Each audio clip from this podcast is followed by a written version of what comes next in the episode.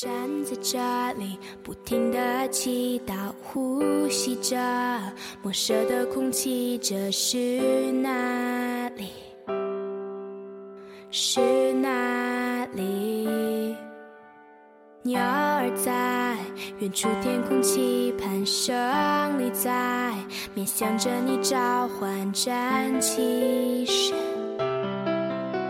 向前倾，就这样走过天。一夜，在眼中出现了熟悉的画面，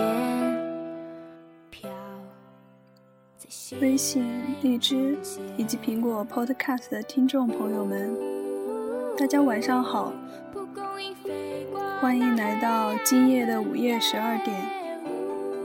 我是今天的代班主播花椒，依然欢迎大家关注微信公众号荔枝 FM 九四九六五幺，或者关注新浪微博花猫 FM。把你想听的音乐或者文章告诉我们。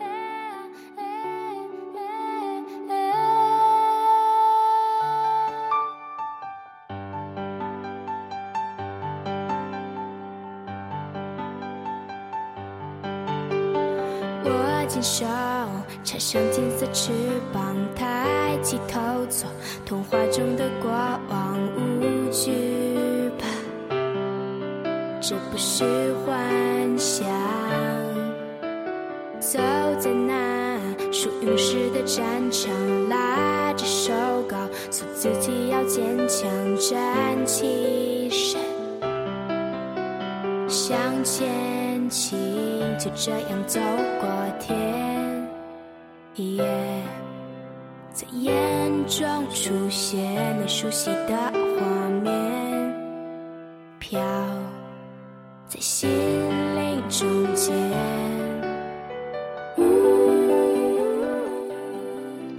今天给大家带来一篇文章，来自晨晨的，名叫《冰箱里的企鹅》，希望你们会喜欢。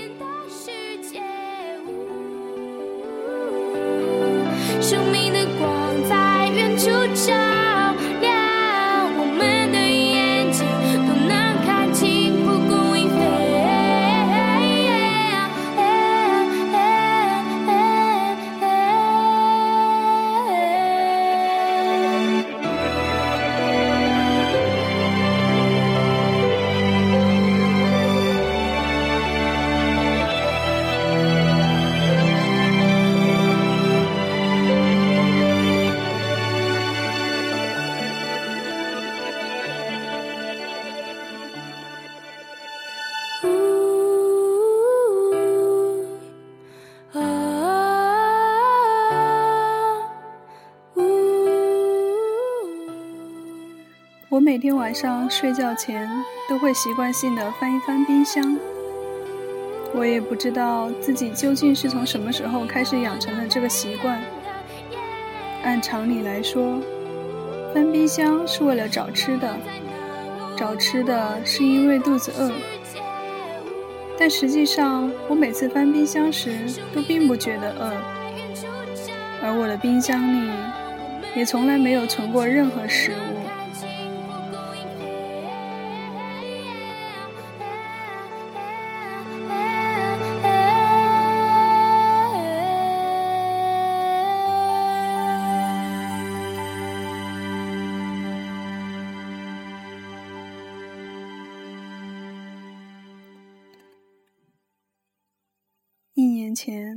搬到了这所单身公寓里，因为看见有一个厨房，我便心血来潮买了一个很大的冰箱，琢磨着从今往后终于可以买点东西扔冰箱里，然后天天在家里自己做饭吃了。但我终归是一个懒散的人，每天下班回家累得半死，连买菜都懒得去。更不用说开火做饭了。于是我还像以前一样每天下馆子，这个大冰箱也就成为了一个奢侈的摆设品，占地方不说，还挺费电。可是我从来都没有后悔过买这个冰箱。或许对我而言，一个有厨房、有冰箱的房子才能算作一个家。它摆在屋子里，让我有一种莫名安心的感觉。所以每天晚上睡觉前，我都会朝圣一般去翻一翻冰箱，想象着里面放满食物的样子。即使每次打开后看着里面空空如也。都会有一股淡淡的失落。头发，爬上桅杆，撑起我们葡萄枝嫩叶般的家。三个月前的一天晚上，当我照例打开冰箱的时候，却意外的发现里面有一只企鹅。它长得很漂亮，娇小的身子，光亮的毛发。殷红色的小嘴，我愣愣的盯着他看了半天，还没来得及说些什么，他反倒先开口对我说道：“我从来没有见过这么空的冰箱。”照他的意思，他是只喜欢住在冰箱里的企鹅，曾经去过很多的冰箱，不过这样子不打一声招呼就随便钻到别人的冰箱里。好像有点不太礼貌吧？我问他道：“你到我的冰箱里干什么？”他反问：“那你买冰箱干什么用的？”我说：“我买冰箱当然是为了放吃的东西啊。”他继续问道：“那为什么这里面什么吃的都没有呢？”我说：“因为我很懒啊。”他说。既然你买了这么大个冰箱，又不准备放吃的，那不妨就借我住一下子喽。说完，他就砰的一声从里面把冰箱门关上了，只留下我一个人在那里发呆。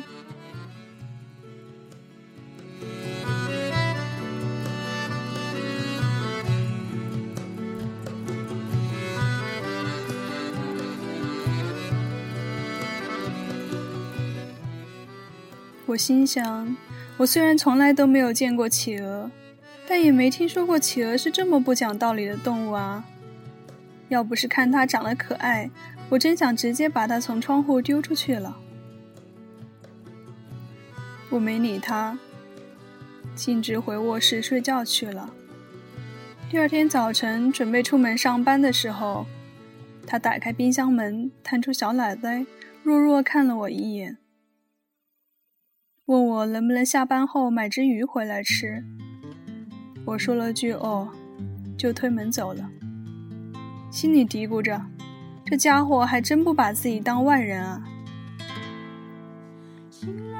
虽然心里不情愿，但是晚上下班后，我还是特意拐弯去了一趟鱼市，买了两只秋刀鱼回来。他坐在冰箱门上吃得很开心。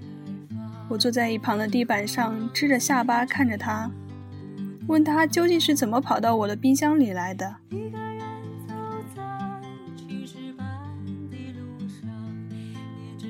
他说他自己也不知道，他只说自己去过很多不同的冰箱，有的大，有的小，冰箱的主人也会给他各种各样好吃的东西。不过这是他第一次看见这么大却这么空的冰箱，所以打算在这里常住下来。我叹了口气说：“反正空着也是空着，那不如就养一只企鹅吧，也没啥影响。”怎料他忽然就不开心了，瞪着小眼珠跟我说：“喂，拜托你搞清楚，不是谁养谁的关系，好吧？”你以后别把我当你的宠物，明白没？说完，他又钻到冰箱里，砰的一声把门给关了。我坐在地上哭笑不得，心想：这还真是只有性格、有原则的企鹅呢。不过，我却莫名觉得自己挺喜欢它的。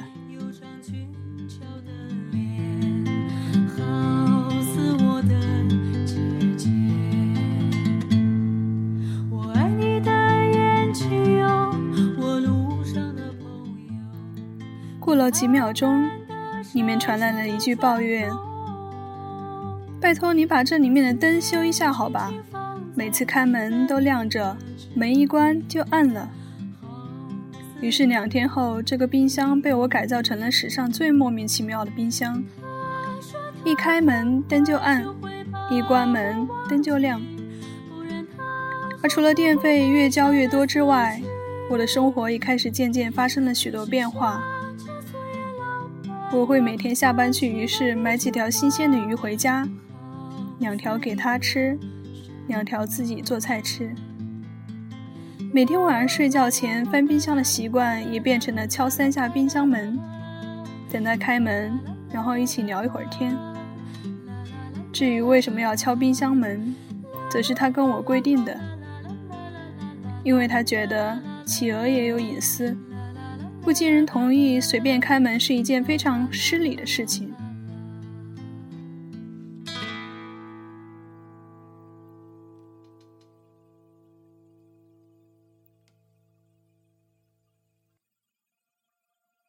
他每天都会跟我借书架上的书看，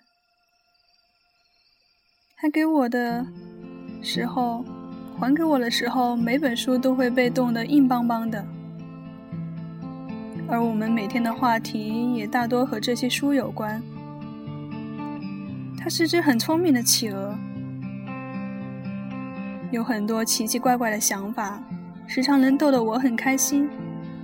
我也会偶尔跟他说说我工我的工作，说说身边发生的趣事，甚至是关于未来的想法。有时候心情不好，他还会安慰我，对我说一些鼓励的话，所以我对他有着越来越强的依赖感，觉得他就像是自己的朋友，甚至家人一样。他似乎也想试着融入我的生活里，比如有一天晚上吃鱼的时候，他提出要吃我做的红烧鱼。我很欣然地答应了他，然后我就把它放到我的餐桌上，彼此面对面的吃了一顿饭。他瞪大眼睛对我说：“没想到鱼还能做得这么好吃，自己之前吃的那些鱼真是白吃了。”从那天起，他也试着开始在我的房间里四处转悠，也学着到卫生间去上厕所。不过我从来不会领着它出门，毕竟企鹅还是怕热的。这里的天气对它来说实在是太糟糕了。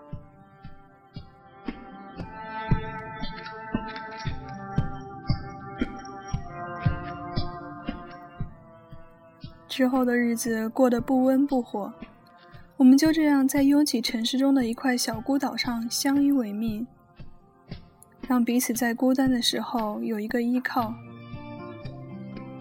不过，虽然用这样的方式相处的很开心，我们偶尔也会有闹矛盾的时候。一个周末的下午，一个同事忽然造访我家。他在外面敲门的时候，企鹅正在客厅里来回的踱着步。我从猫眼往外一看，慌忙抱起它，把它塞进了冰箱，然后猛地关上冰箱的门。他很生气的在冰箱里蹦着。我打开门一看，他叉着腰瞪着我，正准备要冲我嚷嚷。我连忙做了个嘘的手势，告诉他不要声张，有客人来了。要是让别人知道我家里有一只企鹅，就麻烦了。同事是给我送东西的，我接过东西来，很客气的问他想不想留下来吃晚饭。没想到他竟然很爽快地答应了，弄得我一时有些不知所措。因为要做菜就得翻冰箱，可我的冰箱里现在藏着一只企鹅。我把同事安顿在了客厅里，然后想去看冰箱里有没有什么可以吃的东西。怎料一打开冰箱，里面的食物已经被这个小家伙给弄得一团糟，鸡蛋被一个个打破，猪肉被踩成的肉泥，西红柿糊在了土豆上，西兰花被啃得只剩下了茎。于是我只好尴尬地拿出这些残渣来做了一锅乱炖。没想到同事却吃得津津有味。他说自己很久没有吃过这样温馨的家常菜了。没想到我一个单身宅男，居然会有一颗居家好男人的心，自己一直都没有看出来。他说这番话的时候，我眼睛不时地瞟着摇摇晃晃的冰箱，心想他一定是故意的，让人不禁捏把汗，担心冰箱不知什么时候会被被他给晃倒。同事走后。同事走后，我连忙把他抱出来，跟他道歉，说今天真是为难他了，但我还没有做好让别人知道我有一只企鹅的准备。他似乎能够理解我的苦衷，虽然依然嘟着小嘴，却不再跟我计较了。也就是这天晚上，我心中暗下了一个决定，于是非常认真地对他说。你每天睡在冰箱里舒服吗？不如睡到我的床上来吧。他似乎觉得很吃惊，但是他却没有直接拒绝，而是说：“睡在你床上太热了，还是冰箱里舒服。”我说：“那可以开空调呀，开的冷点呗。我可以多盖几层被子，就当是冬天嘛。”他默默地盯着我看了半天。最后还是点了点头，同意了。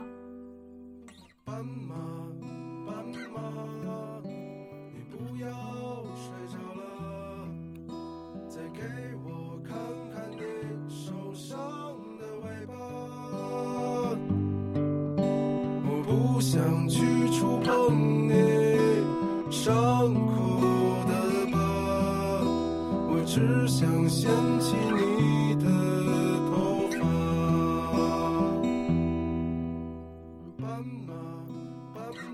是从那之后，我便和一只企鹅睡在了一起。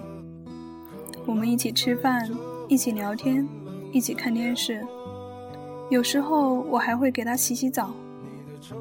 而我的大冰箱里也渐渐开始存起了食物，里面不仅有鱼，还有蔬菜水果，一切都是那么美好，就像我曾经一次次打开冰箱前所想象的那样。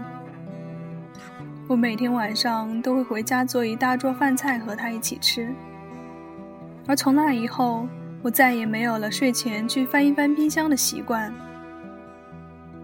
就这样过了很久，直到上个星期的某一天，我的父母要来我家看我，我很高兴地把这个消息告诉了他，可他却觉得非常不情愿。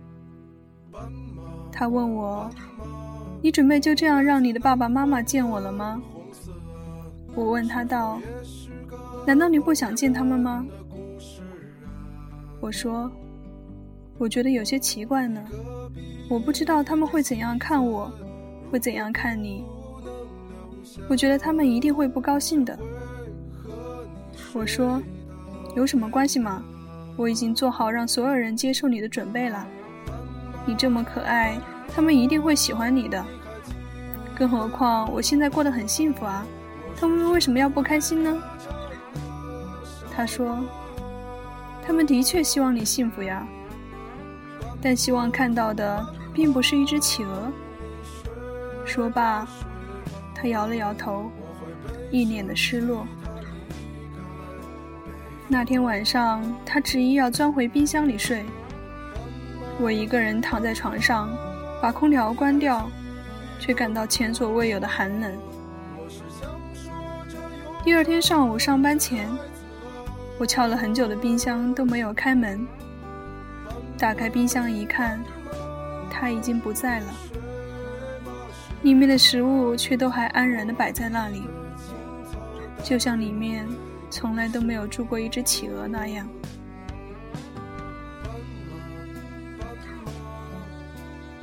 他就这样没有道理的从我的冰箱里消失了，就像他当时出现在我的冰箱里一样。他消失得如此迅速而彻底，以致我甚至怀疑他从来都没有在我的生活里出现过。我想，或许他到了别人的冰箱里，或许他回到了原本属于他的世界。不过从那之后，我再也没有去外面吃过晚饭。我的冰箱里总是放着各种、各式各样好吃的东西。其实我的手艺很差，做出来的东西并不好吃。然而每当睡前翻冰箱的时候，看到里面满满当当的食物，我都会特别欣慰。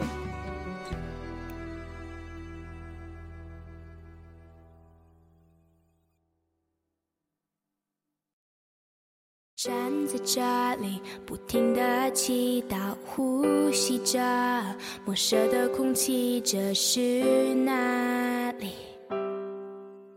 是哪里？有一天，朋友问我，为什么你总是买一大堆东西塞进你的冰箱里，就不能等吃完再买吗？我想。如果它总是满的，就不会再有企鹅住进来了吧？尽管我非常想念那只没节操的企鹅。在心灵中间。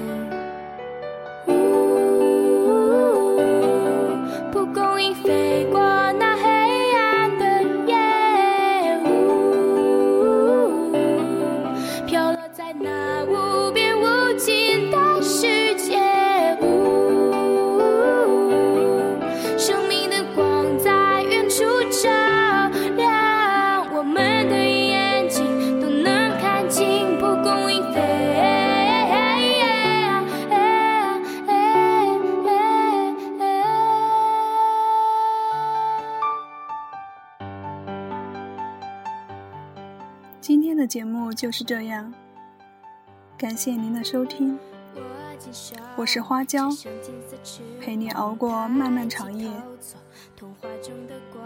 节目的最后，依然祝福你有一个好梦，晚安，下期再见。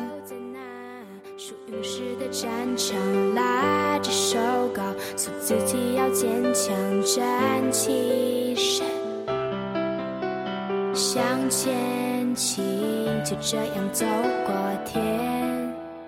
一夜，在眼中出现那熟悉的画面，飘在心灵中间。